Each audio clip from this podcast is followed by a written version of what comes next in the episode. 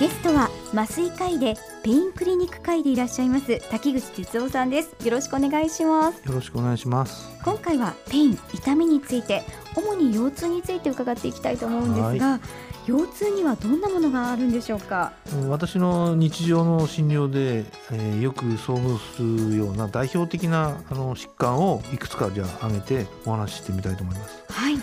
で最初にですねあの変形性脊椎症なんていう病名がありまして、えー、これは老化現象の一つと考えてもいいと思うんですけども、はい、その文字通り背骨まあ、その一つ一つ構成している椎骨っていう骨がですねあの変形してくるんですね。はい、でまあ、背骨っていうのは体の支えでもあるんですけれども神経の入れ物なわけでその入れ物が変形するといろいろ問題が生じてくるわけですね。はい、で背骨に負担のかかる仕事であるとか生活環境。そういう生活環境にある人は若くても変形が進んできます。で高齢者の慢性的な腰痛の原因の一つにこの変形性脊椎症っていうのはあると思います。それで、まあ、次にはあの脊柱管狭窄症って聞いたことあるかと思うんですけども、えー、脊柱管っていうのは、まあ、背骨の中で脊髄を入れてる首からお尻までこうつながった背骨の中にある空間なんですね。はいでその脊柱管が狭いためにあの神経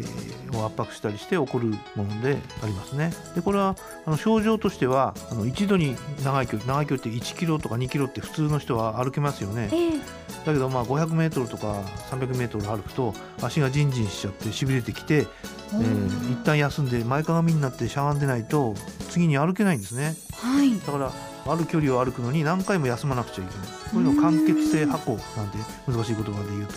表現するんですけども、えー、でこれ面白いことに多くの患者さんが言うんですけども歩くのはできないんだけども自転車ならどこまででも行けるんだよっていうようなことをよく耳にしますね。あそうなんですね、はいそれから次ですね骨粗鬆症これは背骨が骨が脆いために潰れてしまうようなことでかなり強い痛みを訴えてくることがありますね。はい、これは特に女の人の場合女性の場合更年期を迎える50歳頃から骨っていうのは急にあの脆くなってきます。えー、で70歳過ぎてくると女性ではかなり多くの人が骨粗鬆症になってきてしまいますね。なんですか、うん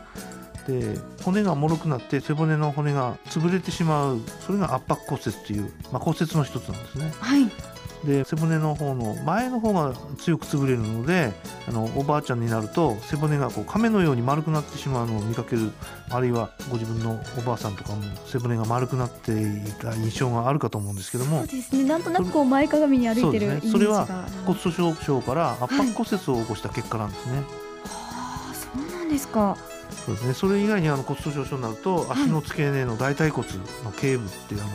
ちょっと曲がったところなんですけども、はい、そこが折れることも多いですね。はい。えー、次にですね関節性の腰痛っていうのがあって、まあ、背骨にはあの椎骨と椎骨の間に椎間関節っていう関節であったり、はい、えー、背骨と骨盤の間に仙骨と腸骨というところの関節があって、はい、でその背骨の関節に原因がある腰痛がこの関節性腰痛と言われるのでいわゆるあのぎっくり腰なんて急に起こる急性の腰痛ではこの関節性の腰痛が多いのではないかと思います。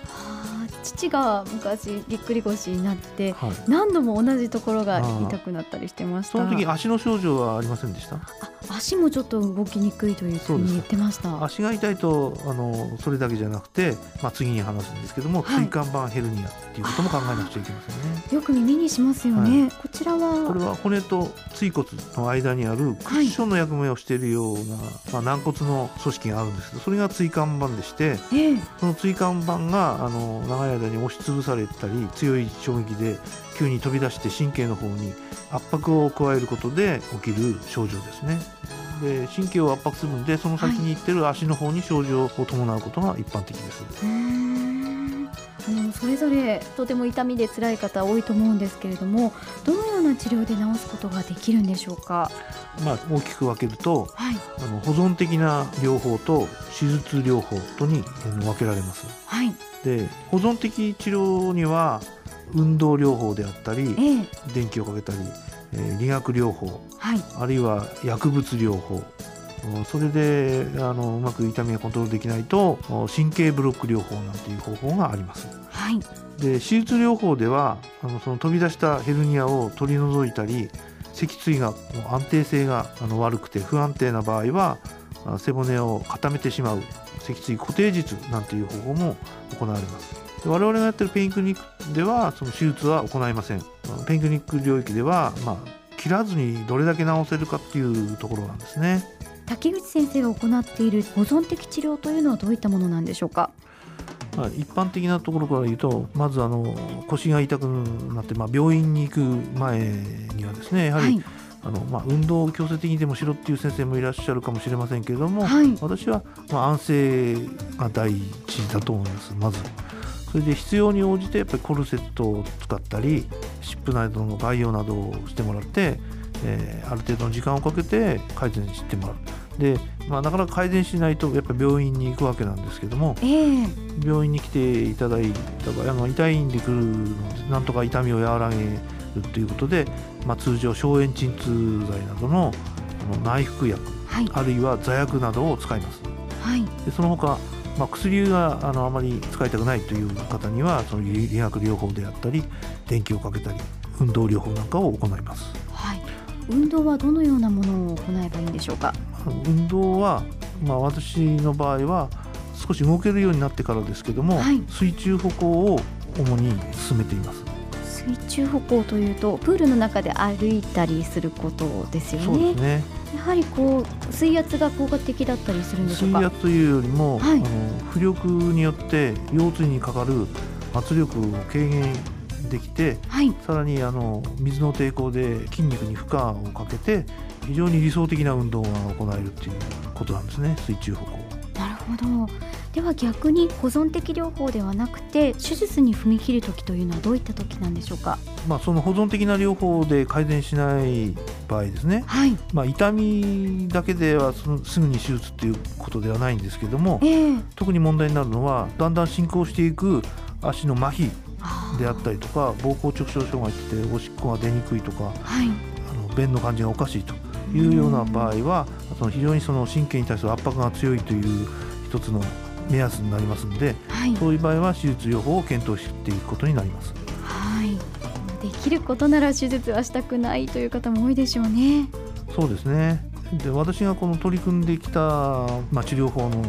中でですね、はい、あのその保存的な治療と手術療法の中間に位置する経皮的な椎間板減圧術という方法があるんですけども、はい、